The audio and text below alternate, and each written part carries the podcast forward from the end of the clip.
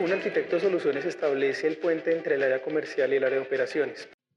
Hablemos de las herramientas y estrategias de crecimiento tecnológico para tu negocio. Esto es el podcast Jose. Empezamos ahora.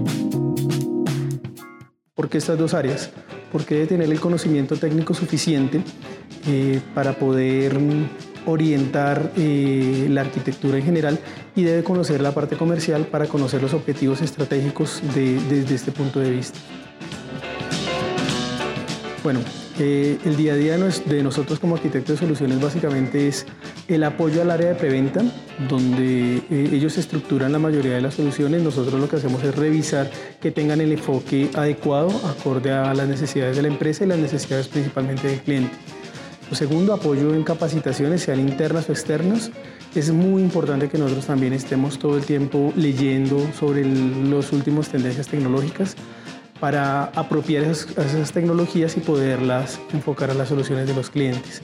Tenemos que apoyar consultivamente también a, los clientes, donde si ellos requieren alguna, algún apoyo de parte de nosotros, simple y sencillamente entramos a dar dicho apoyo.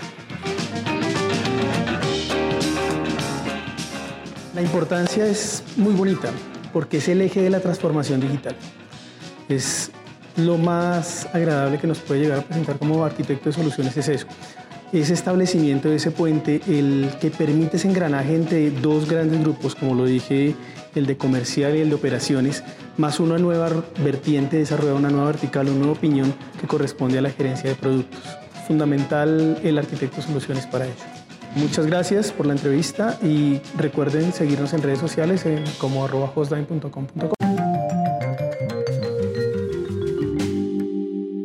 Acabas de escuchar un podcast de Jose. Te esperamos en un próximo capítulo. Suscríbete al canal donde nos escuchas y búscanos donde sea que te encuentres. jose.com.co